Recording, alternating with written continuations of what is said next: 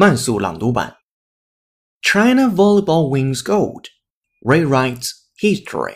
Jenny Lang Ping has her name in the volleyball history books. Lang Ping was already the first woman to coach in a gold medal match, but with China's victory over Serbia in four sets Saturday, she also became the first person to win gold as both a player and a coach.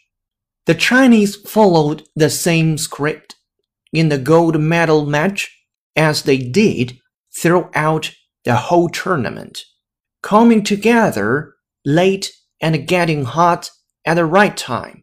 China entered the Rio Olympics as the number three team in the world, but started out the Rio Olympics with a surprising loss to the Netherlands and finished just 2 to 3 in prelims.